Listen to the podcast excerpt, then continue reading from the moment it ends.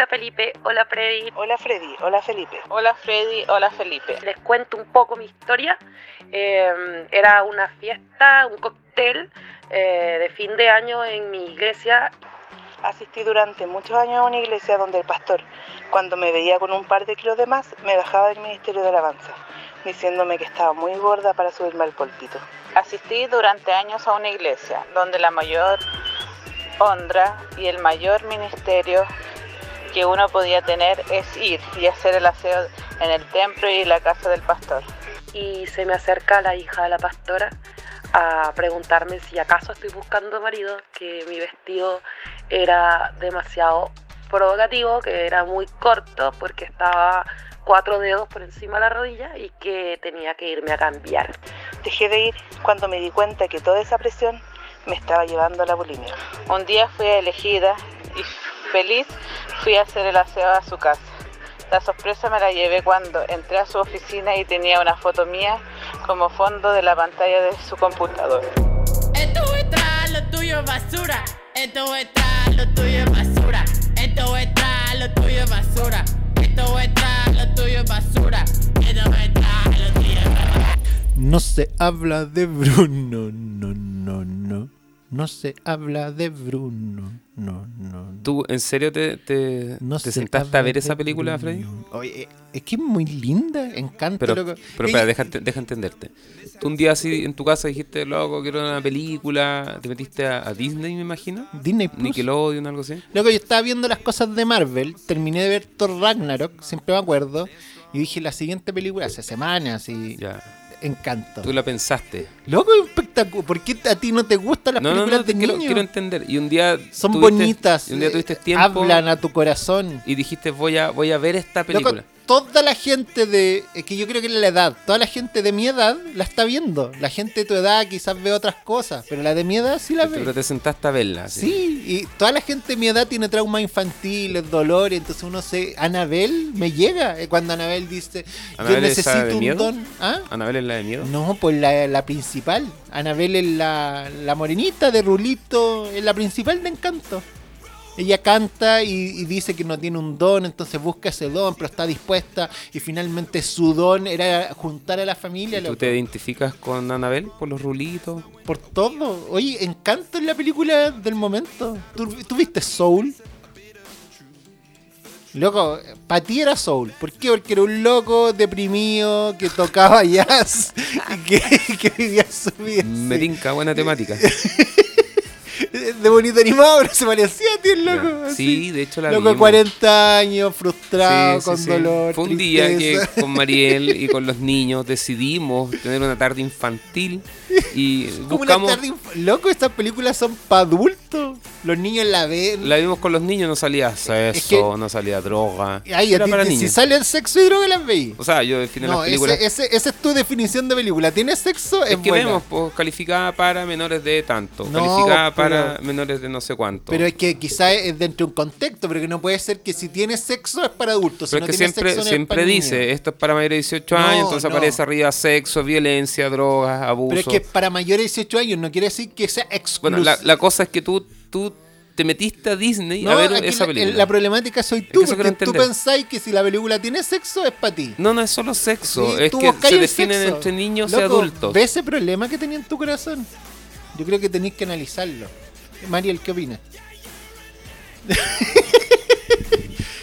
¿Qué, qué, qué opinas tú de esta problemática? El O sea que yo, yo creo que como toda la gente Busca está sexo. alegando de que ustedes dos, hablo en nombre de las personas, que ustedes dos se han dedicado a hablar supuestamente de temáticas que se presentan en este podcast y hablan todo el rato de cualquier cuestión y los últimos cinco minutos hablan del tema. Yo quiero entender un poco el Freddy, o sea, de verdad, no, si no, no es enjuiciando. Tú te levantas y, dices así, hoy día quiero ver esta película de niños. No, no es que me levanto, pero uno dice quiero ver una película y entre todas esas que tienen basura, sexo, droga, alcohol y ver algo que tenga Ya, que te llegue al corazón. sexo, droga, alcohol no necesariamente es basura, pues hermano. No, pero hay Prejuicioso. Somos dos contra uno ahora. No, la Mariel estaba viendo Encanto conmigo y la disfrutó. Está ¿sí? muy buena, sí. ¿Viste? Sí, me gustan los monos. ¿Viste? Por algo está casada contigo, Siguen le gustan dos los contra monos. uno. Pero no, no necesariamente sexo. Por ejemplo, hay películas muy buenas, no sé, Sueños de Libertad. No sale ni una peli- eh, escena de sexo. Y te aseguro que no la has visto. Sí la vi. A ver de qué se trata. Está Morgan Freeman tratando de escapar de... No sé si era Morgan Freeman, pero es un loco... Ahora si juntamos los monitos con sexo, droga, al cual tenemos unos buenos mangas. ¡Oh, loco! A mí me encanta eh, este caballero, Hors- caballo, Hosman. Eh, esa serie, loco, es de un caballo que tiene ¿El, Qui- el depresión. Quijote? No, no he visto. Hoy, loco. Es un caballo que tiene depresión y, y es un ex actor famoso. Es de monito animado, pero. ¡Ay, loco! Tiene drogas, tiene alcohol, tiene todo, pero es de dibujo animado. ¡Buena, loco! Loco. Spirit. Freddy, ¿has visto, Spirit. ¿has visto la lista de Schindler? Sí, po. ¿De qué se trata? Es una lista que Schindler hizo. Ah, no. no. ¿Has Eh, visto Los liberación Miserables? de los judíos en torno al todo lo problemático. Yo veo esas películas igual, Felipe. Yo las ¿Viste veo. Casino? Pero eso no quiere decir ¿Has visto El que Padrino? yo no quiera ver Encanto. ¿Por qué? Porque tú ves como si fueran dos cosas totalmente aparte ver la lista de Schindler. Me imagino rápido y furioso las viste todas. Oye, me, No, ¿me puedo no hacer me una pregunta? gustaron. ¿Por qué me hacen sentarme aquí con ustedes si esta cuestión es de ustedes? Aparte que yo quiero puro funar este programa. ¿Qué onda? ¿Para hablar de la tele, monito? Ahí voy para atrás. Yo quiero entender al Freddy, de verdad quiero entenderlo a él. ¿Cómo, cómo llega a ver esas cosas? Dedica tiempo a eso. ¿sí? Eso, No, no, pues- no con el afán de prejuiciar. Eh, porque son lindas. Y, y predico alguna vez de eso. De- Pregúntale a los adolescentes de tu iglesia. La última predicación de Bob Esponja, que Aaron les llegó. Los les adolescentes llegó. de mi iglesia. O sea, el 90% de la iglesia. No, Hay unos adolescentes como de 70 años. no, pero los adolescentes menores de... Define adolescentes que se pasaron hartos rostros por la cabeza. Yo, lo- los adolescentes menores de... Oye, en todo caso. Yo creo Ya, que ¿me es- puedo ir, cierto? No, Gracias. oye, no, pues, Mariel. Oye, es importante. Hoy día eh, Mariel se suma a la conversación de forma permanente. sí? hoy día es parte del podcast. Permanente. No, no permanente, por, Ah. hoy, por hoy día. No me están preguntando nada aquí, a ver qué está No, pero, pero si querís seguir acompañando, alguna, podí, podí, si no es que te estemos echando. Cacha. El Felipe Es que no si- siempre, en Voy a cierto poner una sen- funa inmediatamente después de esto. siempre en cierto sentido ha estado, ya sea ejerciendo presión, controlándome. Oye, Tira. La forma en que la pelamos, eso es lo peor. Ustedes son terribles chatos. Sí. Son totalmente funables. Este programa es muy funable. Yo creo que es penca Sobre todo por mí. Porque, eh, ¿cómo que? Tú me trataste de cuática. El otro día pusiste cuática. Cuática, ustedes son No, te- cuáticos. te hemos tratado peor, Loco, yo no escucho. Quiero hablar, escuchar de una temática súper importante que ponen en los títulos. Son muy chantas. Hablan pura Hoy sí, nos criticaron tanto porque Yo en el, en el, Levante esa crítica. en el de homosexualidad hablamos cinco minutos. Pero ¿qué más quieren que hablemos de sexualidad? Sí, en todo caso, Este, sí, es se, dice, simple. se dice- la historia se cuenta por sí sola y, y nada. el- No, no, no, no, no, no, no, no, estoy de acuerdo. ¿Qué? Hay mucho que hablar. Pongan atención en los cinco minutos que hablamos del tema, analicen cada palabra que dijimos y se darán cuenta perdón, que es mucho contenido. Sí, es yo mucho. tengo un análisis de esas palabras y hasta Pero- por ahí no pero- sí, yo también encuentro hasta ahí nomás. Yo, yo, yo me sentí después, yo lo escuché y decía, no, debía haber dicho de... Pero yo creo que en el no decir tanto y decir, ¿saben qué? Para mí... Yo creo que el no decir tanto... Me gustaría hacer un programa algo. aquí haciendo una, crítica una crítica de varias de, de sus palabras que han dicho en, otro, en otros programas. Sí, oye, aquí un vecino justo, ay, ¿cachai? Justo se pone a taladrar. No sé si ustedes están escuchando, pero justo. No, no lo, van a, no lo van a percibir. Pero No. vamos a poner ahí un sonito de taladro para que cachen lo que nosotros tenemos que vivir por amor a ustedes.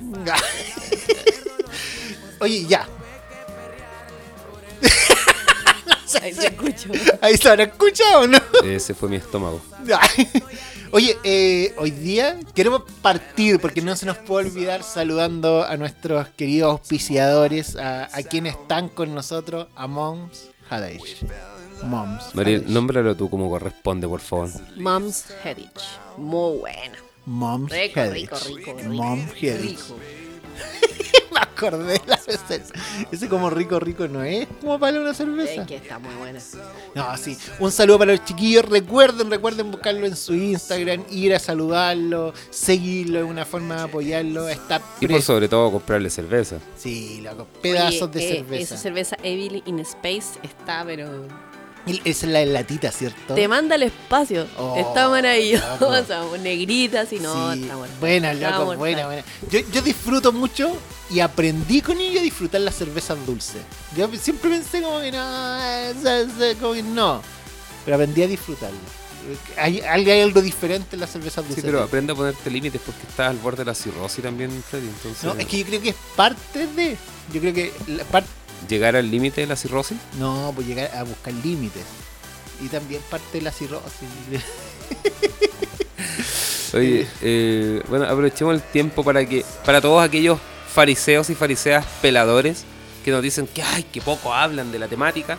Una vez más, hoy día dedicaremos un extenso lapso de tiempo para hablar de la temática. Es por eso que tenemos aquí a, a una queridísima, amada, eh, hermosa. eh, ¿Pero ¿Por qué me hablas así? Ay, si no nunca te- dice no te estoy hablando a ti. Me siento extraña. Está hablando de mí. Ahora sí me siento normal. Entonces, una vez que saludo a Freddy, quiero también saludar a Mariel que está con nosotros. Y así como, ¿qué le pasa? ¿Cómo se habla así? Amada. Qué como raro.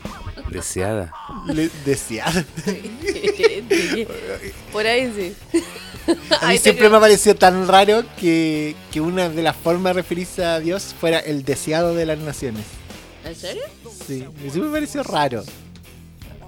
Tu mente sucia, te imaginas Sí. quizás qué cosa y te Tío, choca. y te, te lo digo, en mi me- Pero tú lo dices y A ver. para mí me despierta devoción, adoración. Qué lindo, pero a mí me el deseado, el decía amado, el deseado, anhelado. No me El suena. deseado. No, nunca lo había escuchado, la verdad. Sí, hay- como que siempre como en canciones antiguas, principalmente con esta balada Aquí de yo soy más Israel, nueva que ustedes, pues.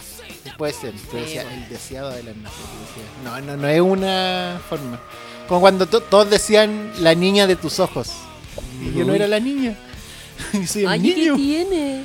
Ay, porque niña, uy, ¿qué? No, pero Qué está rabia, bien. loco, qué rabia. No, pero está bien, ¿cachai? Pero es para ti, po. yo no soy la niña de sus ojos, yo soy el niño de Es sus que ojos. la niña, una parte del cuerpo que se llama la niña. Ah, ¿cómo? La, Es cuál- como el iris, la niña, se le llama al, al ¿Verdad? Yo nunca lo vi negro así. De, de la pupila. De los- Prepárate un poquito para venir a esta podcast. que no me metí tampoco teológicamente. del- de, de la pupila. Ah, No, si no es teología, es biología. ¿Verdad? Ay, qué terrible. Pero así ¿Por qué biológicamente por hay un lado que se ¿Por llama la Biblia. Qué atroz. A este tipo de conversaciones, más encima como, con comentarios así como, uy, medio misógenos. No, atroz. ¡Ah! Pedimos perdón a todos los proctólogos que nos están oyendo. ¿ah? ¿Por qué proctólogo? ¿Qué tiene que? Los que ven el ojo. Ustedes me ¿En el ojo? muy mal, loco, de verdad. No, pues esos son los oculistas. No, esos son los que vienen. Ah, no, sí, me lo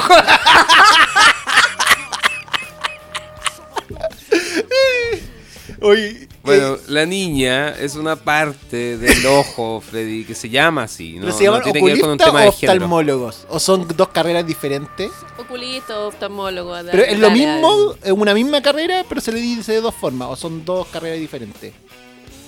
Yo creo que de una manera coloquial, social, se dice eh, oculista, ¿o ¿no? Ahí, chiquillos, van a estar pegados por lo menos otros 10 minutos así que sigamos, por favor. ¿Ya? En todo caso, La gente ya ¿qué le han no quieren? despertado un montón de crisis de ansiedad por las vueltas que se dan. Ya, el punto. Mira, mira. Por favor. Si a mí me vaya. dicen, oye, ya voy a llegar al punto. Van a hablar de los oftalmólogos y los oculistas. ya, el- hoy día nos reunimos, nos juntamos, vamos a hablar harto, harto de la temática. Nos comprometemos. No, no nos comprometemos a nada, mejor. Llevamos 15 minutos prometiendo eso, Freddy. Ya. Hoy día vamos a hablar de una temática que igual es cuática, que nos ha llegado mucho. Y ¿Qué que- temática todo esto? Me dijeron, siéntate bien, me dijeron, No, ¿qué temática? Mariel, la, la reunión que tuvimos antes, Ah, tirando líneas, sí. una hora y media de desayuno, viendo cómo va a armar bien este podcast y ahora viene con eso. Ya, ok. Vamos a hablar sobre, sobre el abuso eclesiástico hacia las mujeres. Oye, cuático, y parte así. eh, durante la semana, pueden seguirnos en nuestro Instagram, arroba sepulcros blanqueados. Subimos como historias, varias. La temática pasada fue sobre el aborto. Empezamos a hablar sobre otras temáticas. Y sabes que yo creo que el 80% de los casos que llegaron eran de mujeres o temáticas relacionadas con problemáticas de mujeres.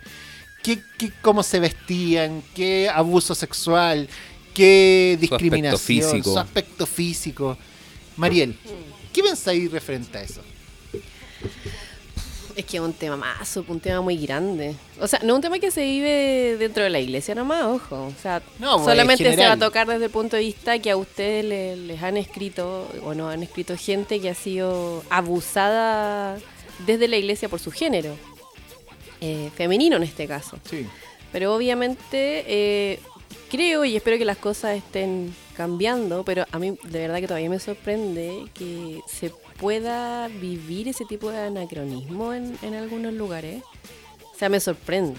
Me sorprende que todavía la mujer tenga como que eh, luchar por una igualdad de opinión o igualdad como en diferentes aspectos de, en, en levantar su mano y decir, ¿sabes que A mí esto me parece mal o en las posiciones como de cargo, por así decirlo, o liderazgo, porque esto como que le importa a toda la gente.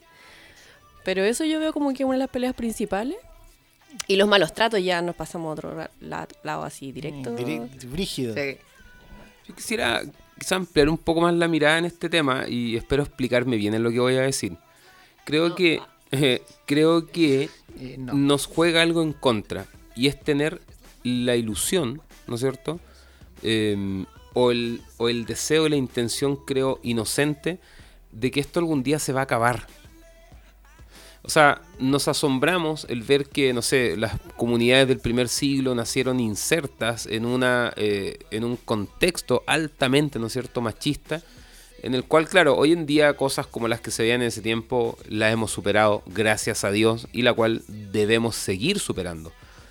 Pero creo que ya ha pasado bastante tiempo con la ilusión, con el deseo de eh, del discurso, ¿no es cierto? En el discurso, no, esto se tiene que acabar. Y en realidad creo que, que eso puede ser peligroso, engañoso. ¿Por qué? Porque yo creo que nunca se va a acabar. Porque, de hecho, si nos vamos al fondo, más que por un tema de género, ¿no es cierto? Es parte de la condición del ser humano. Ah, ya. Eh, O sea, el tema de oprimir, de, de abusar, de menoscabar, de someter, ¿no es cierto? Del más débil, de que siempre... Ahora, claro, ojo, ya con eso creo que estoy también encasillando, ¿no es cierto? Al género femenino, a la mujer, Mm. como eh, algo vulnerable. Pero creo que es, o sea, es propio de la condición humana. No sí, sé si me pero- explico. Sí sé, pero voy a parafrasear un poco a Harold, es decir, más allá de la utopía. Vamos un poquito más allá, porque sabemos ya, la utopía es quizá eliminar profundamente cada una de estas cosas y pucha, ya, eh, no, no se va a lograr. Pero el punto es que tenemos que dar algunos pasos como iglesia hacia el caminar de algo mejor. O sea, la, la restauración, la restitución, ¿no es cierto? La eliminación de cosas que tengan que ver con vulneración, con someter, obviamente sí. O sea, en ese sentido te diría que avanzamos y caminamos por fe. Y, y- y- Mm. Claro, porque en el fondo es como, pucha, en realidad la opresión desde que el humano es ser humano siempre ha sido y va a ser, pero no por eso es como ya, filo, esto va a seguir siendo, como, como iglesia o, o como persona, independiente que seamos cristianos, que seamos iglesia, el pensar que una persona es menos digna de una posición que, que yo, o que es más débil que yo por un, por un género, por una ideología, por una creencia, o sea, incluso eh, sacándolo del tema de, de género femenino masculino desde un cristiano y un no cristiano. O sea, ¿cuántas Sí. veces como, oye, eh, si soy cristiano prácticamente estoy bien y si no soy cristiano estoy mal? O sea, eh, eh, quizás más profundo, eh, es ver cristianos de primera y segunda clase o personas de primera y segunda clase. Eso, hablaría de personas. Porque, pero claro, también, o sea, seamos objetivos, pasa con mayor frecuencia también este abuso hacia la mujer. O sea, mientras hablamos, recuerdo cantidades de casos, situaciones, no sé, el pastor en mi iglesia eh, enseñaba de que la mujer tiene que estar en la casa sometida eh, haciendo, no sé, el aseo. Ese es el rol de la mujer. O, o casos de mujeres, ¿no? El pastor me bajó del coro. ¿Por qué? Porque dijo que mi voz era sensual. Hablamos una vez de ese caso, ¿no es cierto? El pastor me sacó del liderazgo. ¿Por qué? Porque la, la blusa que tenía le encontraba que era eh, sensual. Esas cosas, claro, que, que ahí se mezcla, ¿no es cierto? Un tema que tiene que ver con el, con el deseo, ¿no es cierto? La sexualidad. Pero claro, esas cosas no pasan eh, de hombre a hombre, por así Sí, decir. Sino que eh, siempre eh, tienen que ver, no sé, con la mujer en este caso. Y, y tantas cosas más. O sea, chicas que no han dicho, no, el, pastor se preocupaba de mi estado físico también. ¿cachai? Y con amenazas. O sea, lamentablemente, tristemente, no sé cómo decirlo, obviamente esas cosas no debiesen suceder. Y avanzamos por fe, obviamente, a la a la eliminación radical de cosas como esa, pero siendo conscientes que en realidad, claro, es parte de la condición humana. Claro, no quiero decir ni quiero sonar como, ah, bueno, entonces es así. No, o sea, yo creo que eso es dar un paso de fe, pues, ¿cachai? El luchar dedicada y decididamente, sistemáticamente, para que cosas como esas no sucedan y cambien, ¿cachai? Sí. Estudiaba la otra vez eh, sobre los roles. Y esto es súper importante. Y comparé libros del rol de la mujer y del rol del hombre. Y es súper cuático como cuando tocamos los roles del hombre, reflexionamos en otras medidas. Quizá desde lo público, desde, desde lo más liderazgo. Entonces yo leí un el rol del hombre, el liderar, gobernar, eh, y finalmente el rol de la mujer, criar y súper marcado. Y, y yo me imagino yo, pues, frente a esos mismos eh, testimonios. No, el pastor me dijo, que, y y un pastor me llega a decir eso, yo... eh, No pasa, no, no. Su, su charchazo en la jeta. Eh, eh, no me pasaría a mí. Entonces, cuático. Sí, es que también ese, ese mismo tema, así como defini- definamos roles, depende del género, ya estamos como... Como no, agilándonos. no hay roles como que sean de un género o de otro. Entonces, como cua- cualquiera del, del- de- que sea de los géneros, de, de los diferentes géneros, pueden generar cualquier rol. Sí, es decir, como de- en- quizás más profundo generemos el, el rol del cristiano. Ah, Claro. y, y desde esa manera, mucha caminar junto en esto. Eh, quiero leer el, eh, una de las primeras que, que nos mandaron. Es decir, eh, tenía un ministerio y mi pastor me dijo que la única forma que tenía que, que podía llegar a ese eh, eh, parte del liderazgo Mm. era cuando me casara. Porque como mujer no voy a llegar a ese liderazgo. Recuerdo otras. eh, estaba lista para ser líder en un área de la iglesia y me dijeron que no por ser madre soltera. Eh, lo vimos también. Entonces, es Claro. cuático como se trabajan todas esas cosas que a nosotros no nos pasan. Y a, a mí me sorprende porque, te- te- reitero, trato de ponerme en, en esa posición y como hombre así como... Que yo creo que la iglesia igual ha tomado en el tiempo una posición como súper de Dios, como muy como androcentrista, así como... Hombre. Claro, Dios hombre y Jesús es- fue hombre, entonces, y el sacerdote del hogar, esa cuestión es como recontra me he escuchado, pero Sí. en realidad eh, jamás se ve a, a Dios, o muy difícil verlo como madre, solamente se ve como padre y se le da como el, el género literal así a, a Dios mismo, entonces yo creo que eso también ha hecho daño. Sí, pues, y, y eso que la Biblia habla varias veces de los roles maternales de Dios, es decir, en Mateo cuando habla que es como una gallina que cubre, eh, su mismo nombre que finalmente eh, Jehová Jireh provee, que es desde la madre que, que alimenta a sus, a sus bebés con, con sus pechos y así, un montón de imágenes maternales de Dios que muchas veces En el la alejamos. Se entiende, de hecho, viendo tu cuerpo se me acerca bastante la- los, los textos que acabas de Los maternales. Ay, sea, me- ¿tú? ¿Qué. Eso, Yo, es sé- pec- eso es pectoral. yo siento Ustedes que cambiamos, ahora Chiquillos somos, ganan, somos dos contra envidia. uno en- con la Mariel. La- Yo estaba hablando en serio, mirando la cuerpa del Face y sí, veía materializado esa, a mí me esas sorprende imágenes porque que el Felipe se cree flaco. Si es el punto, el Felipe se convence, él cree que es flaco y pesa lo mismo que yo y si no es que más. ¿Cuánto pesas tú?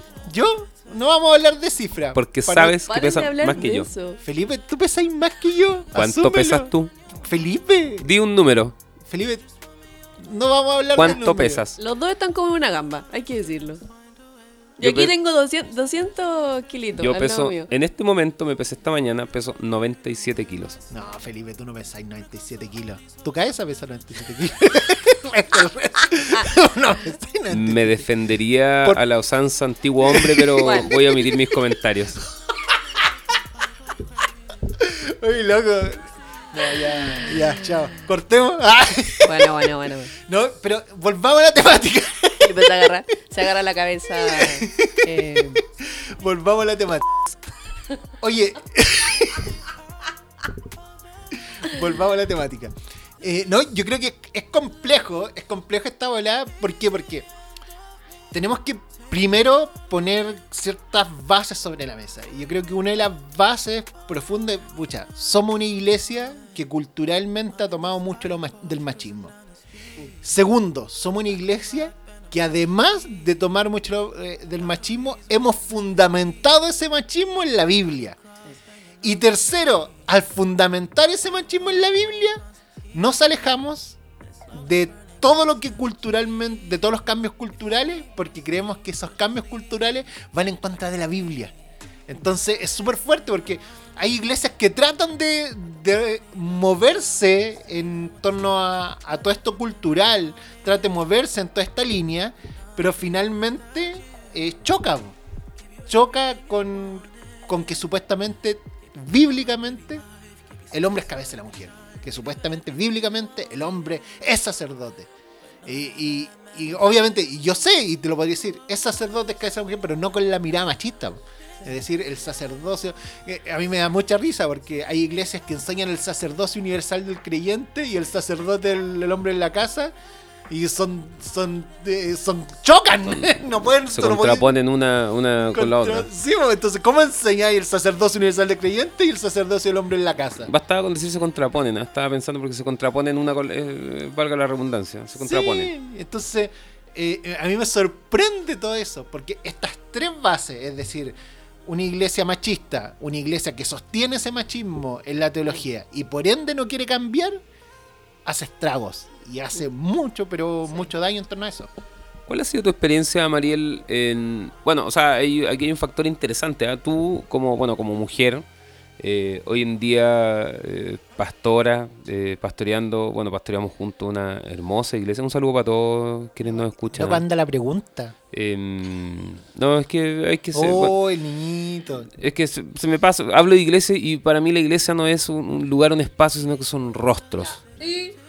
Em, la pregunta es, tú que naciste en otro contexto alejado, ¿no es cierto?, de lo que es el Tú que no eres contexto canuta, mundana. eclesial. Tú que eres pecadora. ¿Se dan cuenta? Ya, ya ese, esa imagen que Freddy está proyectando. Me retiro de aquí. Yo estoy tratando de explicar, ¿no es cierto?, el contexto real, eh, lejos del juicio, lejos de la crítica. Tú que tú, disfrutabas ahí el pecado. tú que, creci- que creciste. Que como los cerdos te bañabas Tú que creciste en un contexto eh, eh, de droga, alcohol, distinto, eh, no eclesial, religioso, ¿no con cierto? maldad en tu No hablar corazón. de drogas, sino que me comulgan. ¿Cómo ha sido tu experiencia como mujer, ¿no es cierto? Bueno, sé porque te conozco, ¿no es cierto? Eh, tienes la, la bendición de gozar eh, la suerte de... de haber eh, sido forjada, formada en un contexto eclesial sano. Nuestro, nuestro contexto, gracias a Dios, o sea, con todo lo que hemos Ella, conocido hasta el día de hoy, sana. sí, un contexto sano. Pero aún así, yo creo que como mujer has- has- hay cosas que tú has observado, que has experimentado, que quizás Oye, la has pregunta oído. larga, loco. Creo que la Em, respuesta es más corta. Has, has oído en, en este caminar, ¿no es cierto?, con el Señor. ¿Me, ¿Me explico o repito la pregunta? Mariel, tú como pecadora, hija del demonio, cuando Sí, entraste a la iglesia, eso escuché ¿viste en mi? Oye, la O sea, pregunta que- es que ese es el tema, po, porque en realidad yo no tengo un contexto como muy violentada como por mi género.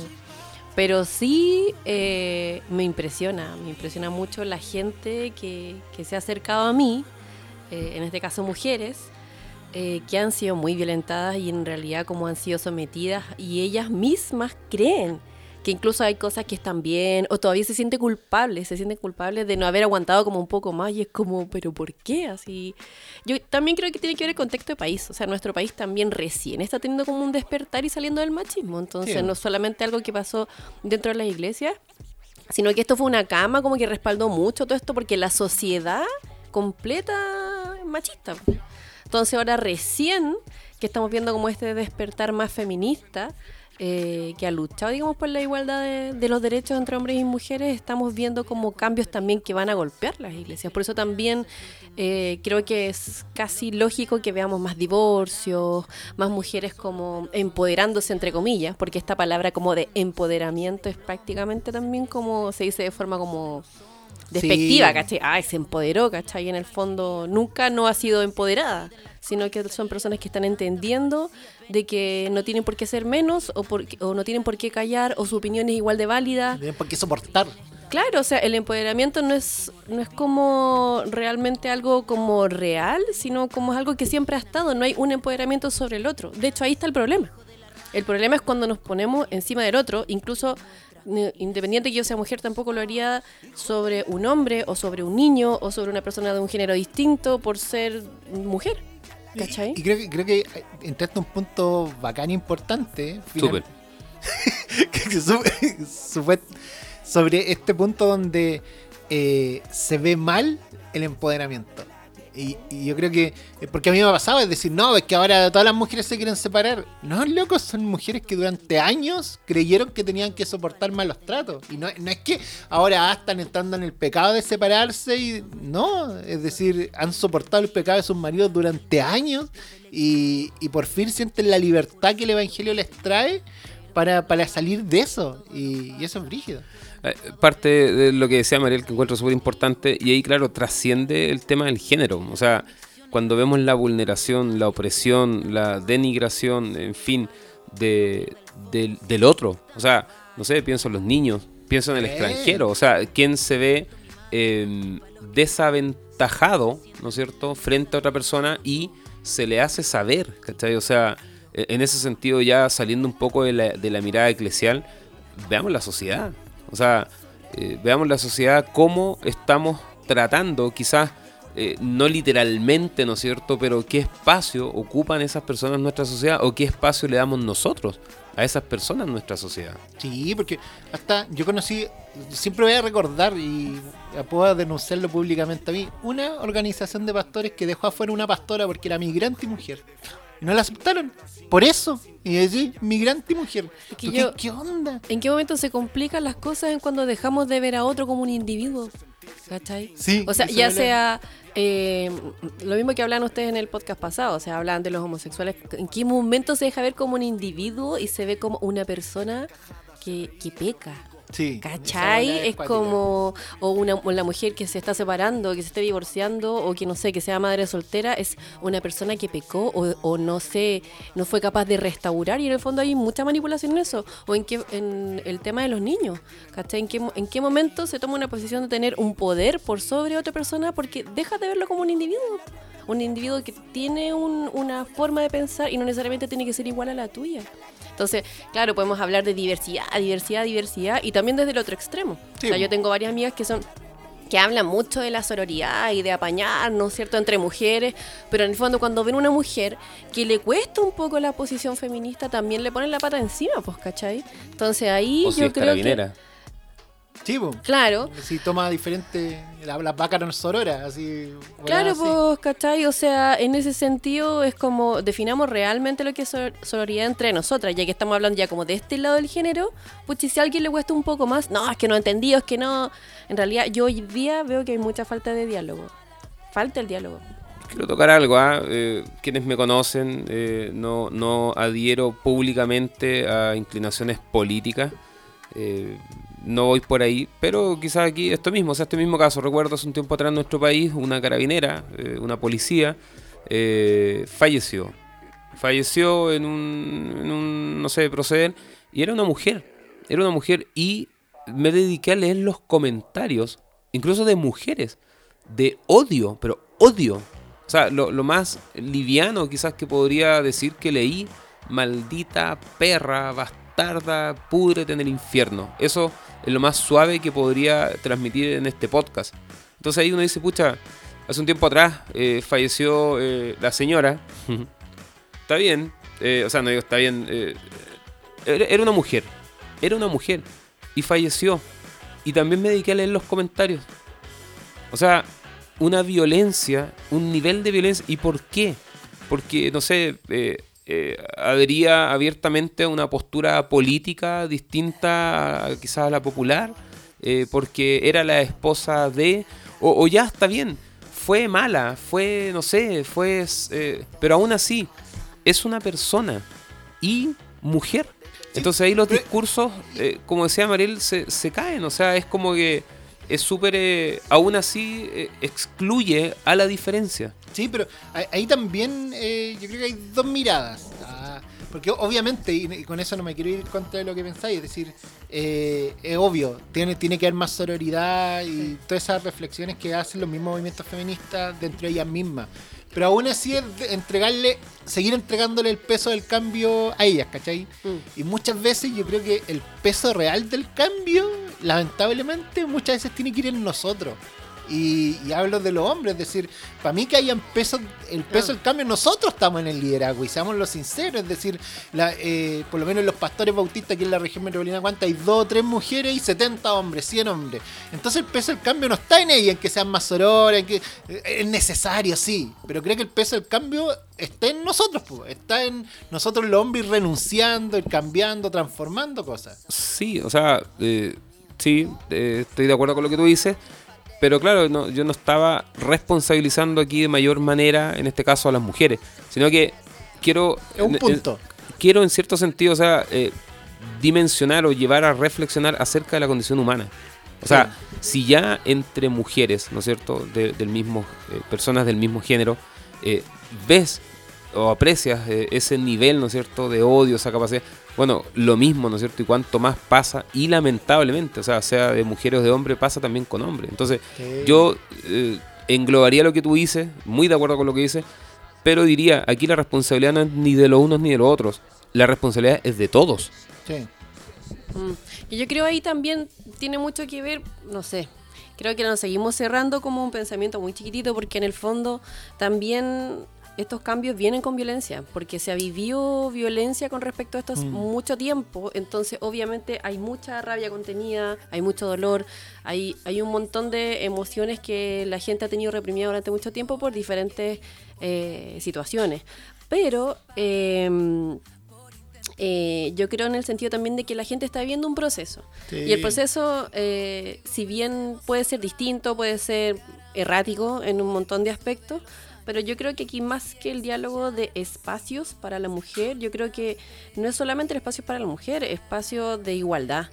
O sea, es el diálogo que no se ha abierto. Es como que todavía se ve una diferencia, ¿cachai? O sea, todavía estamos hablando, sí, para la mujer, por qué la mujer, y, y en realidad acá es algo que, que se debe abrir aún más.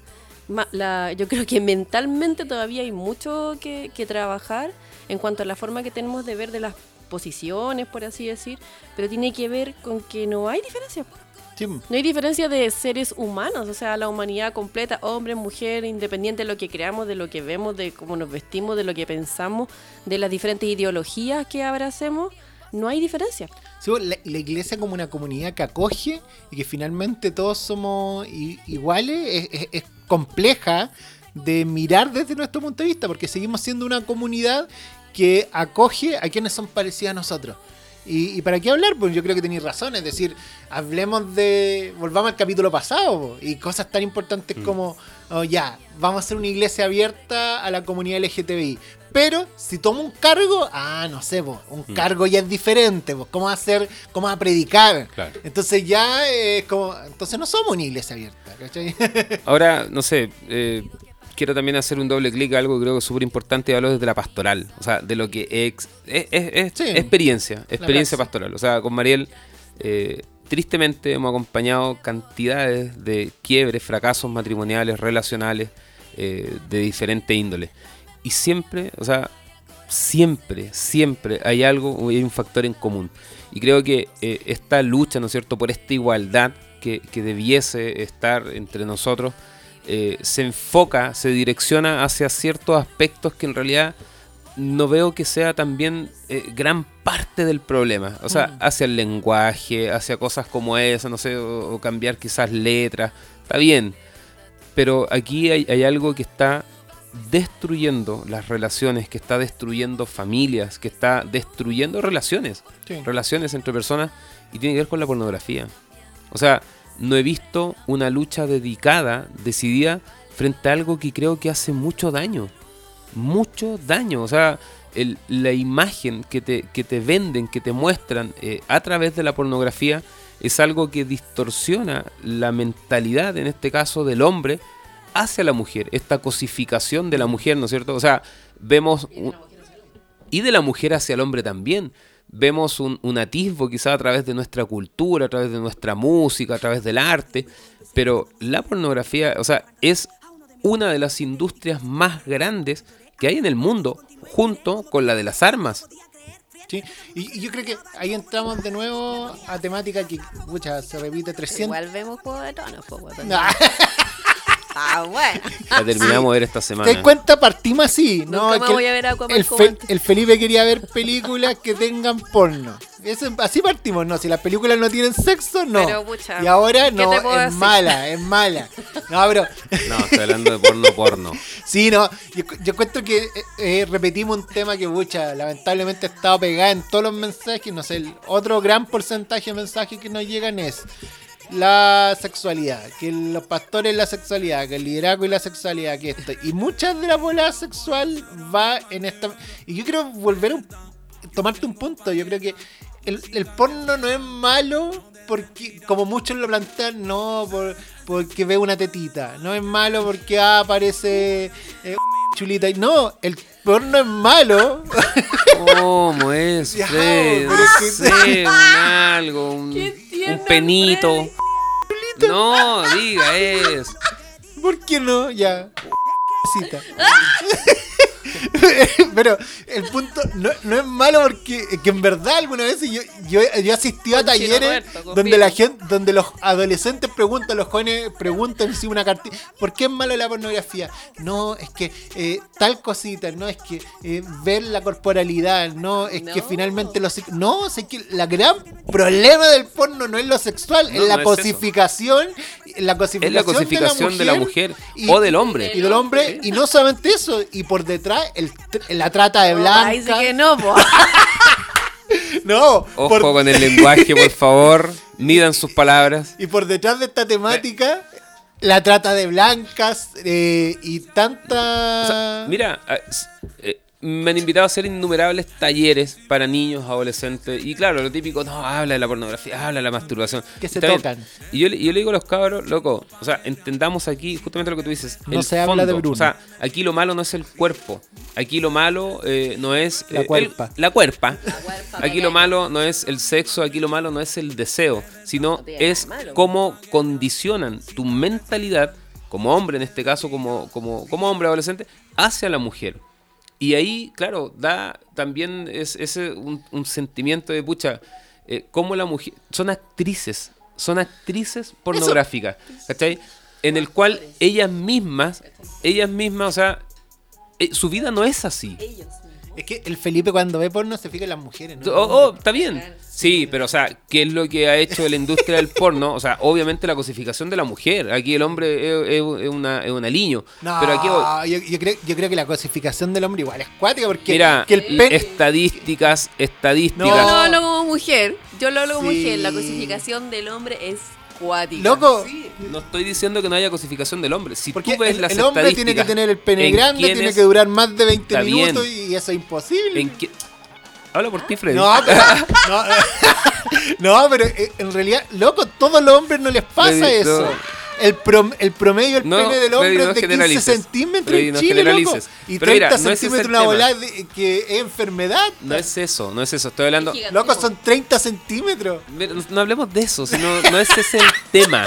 Aquí lo Felipe que- está rojo quiero- Lo que quiero decir, como, lo que quiero decir, loco, las estadísticas de quienes consumen porno, mayoritariamente por la historia ha sido, son hombres. Sí, ¿cachai? sí, son hombres. A eso es lo que voy. No, nunca, nunca ha superado la mujer. No, me metía en la estadística, No, ¿de no, señor. Bueno, pero bueno. no, no me distorsionen de lo que quiero ir. Entonces, claro, la- las mujeres, que en este caso son el Su producto, son el producto que mueven la industria del porno, ellas actúan conforme a lo que, claro, el, el deseo, por así decir, de quienes, la, de quienes consumen, que son mayoritariamente hombres. Está pensado en llegar a hombres.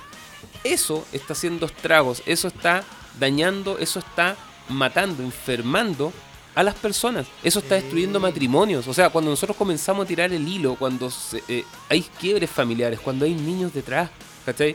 Cuando hay eh, quiebres matrimoniales, siempre hay un factor ahí sexual distorsionado presente. Sí, Lo generalizaría. Entonces digo, esto realmente está destruyendo, ¿por qué? Porque destruye la imagen que el hombre tiene de la mujer y qué es la mujer. Entonces, no digo que lo es todo, Pero sí me extraña, nunca he visto marchas, nunca he visto una lucha dedicada y decidida a algo que sí efectivamente está haciendo estragos en la sociedad. Yo la he visto, he visto varias temáticas, pero quizás no tan grandes referente a esta temática.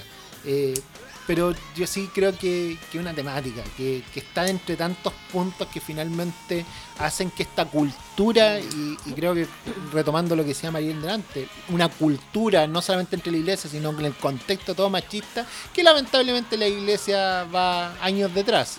Es que Entonces, el cambio- con cambios atrás, más lentos. Claro, volviendo para atrás es lo mismo. O sea, mientras se pone eh, la posición de una persona que tenga mayor poder y someter a otro, Sí, vamos bueno. a ver eh, incluso el, mismo, la misma empresa que tú mencionas, que es la empresa de la, de la pornografía, la mayoría tiene que ver con sometimiento.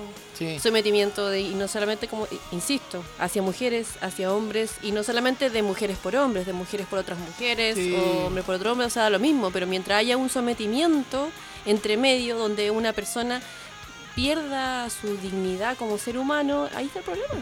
Y el, el problema, yo creo que, que la iglesia está trabajando con esa visión de poder. La iglesia está trabajando mucho con esa visión de sometimiento, donde el pastor o el liderazgo son quienes gobiernan y someten a los demás, donde el pastor y el liderazgo reflexionan desde una línea y los demás tienen que obedecer. Y eso me duele.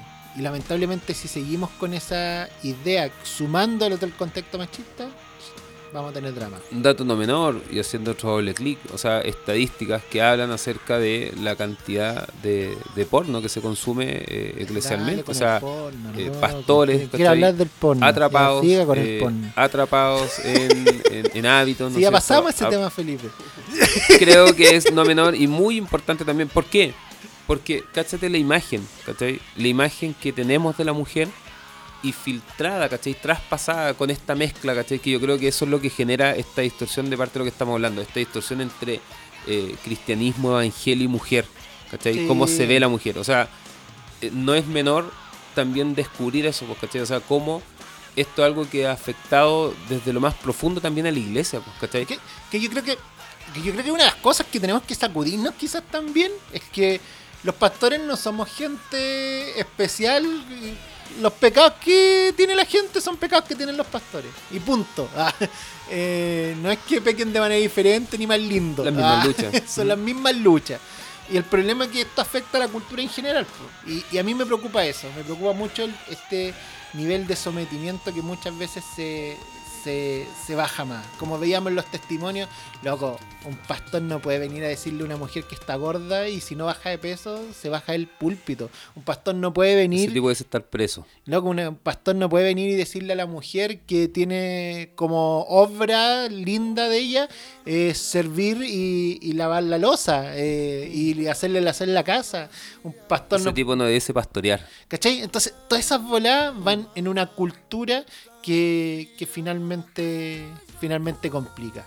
Yo creo en ese sentido que fue tan clarito, bueno, Jesús fue muy claro el, el amor, ¿cachai? O sea, el amor y no marginar a las personas por ninguna situación, ninguna, no hay ninguna situación que margine a nadie de otro, ni decir, como tú decías, o sea, que nosotros como pastores tenemos los mismos pecados, o sea, definamos pecados, somos seres humanos, po. ¿cachai? O sea, eh, no hay posición que se que pueda estar una persona para decirle al otro que está bien o mal si cada uno vive su proceso. Obviamente hay cosas que son denunciables directamente, pero también han de entender el contexto de las personas.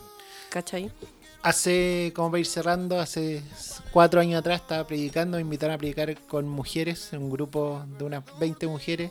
Tomo la historia de Lucas 10, donde estaba Marta y María, y empiezo a reflexionar sobre Marta, que estaba turbada y estaba eh, trabajando en todas las cosas de la casa, y María estaba sirviendo a Jesús y estaba escuchándolo, y decía: ah, Tenemos que muchas veces dejar las cosas para eh, escuchar a Jesús y entregando ese mensaje y después doy un tiempo para reflexionar y, y una de ellas se para y me dice, pero ¿dónde me quiere la iglesia?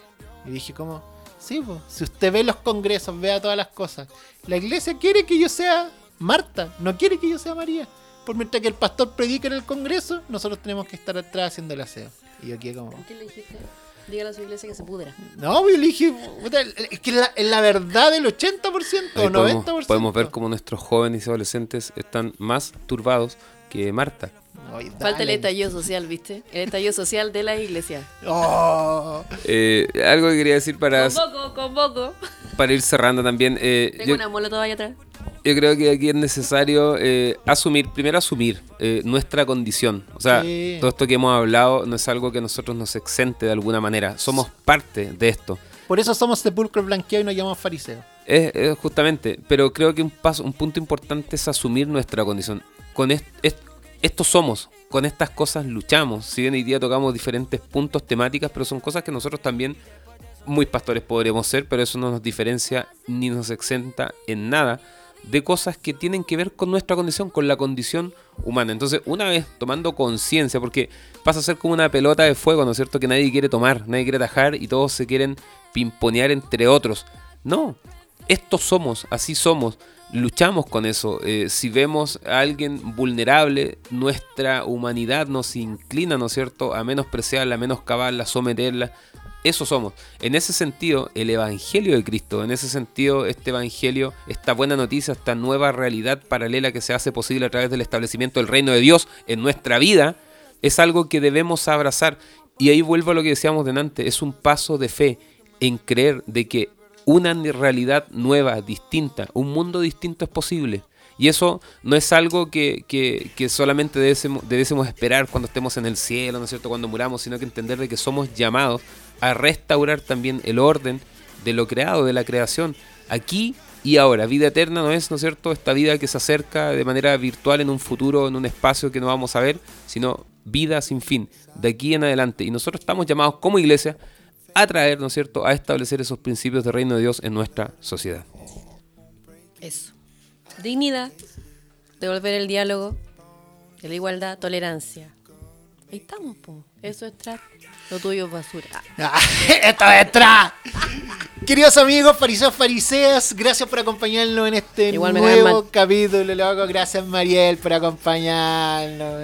Gracias, gracias, gracias. Seca. Eh, y ya saben, pues, compártalo, compártalo en sus redes sociales. Si llegó hasta ahí, póngale compartir a su historia de Instagram. Y Háganos llegar sus comentarios. Ahí en, en Instagram se, se hacen preguntas, interactúe. Nosotros nos dedicamos a leer, ¿no es cierto?, cada uno de sus comentarios, sus opiniones. Ah, Dios les bendiga y a todas y a todos. Y esto es Sepulcros. Sepulcros Blanqueados.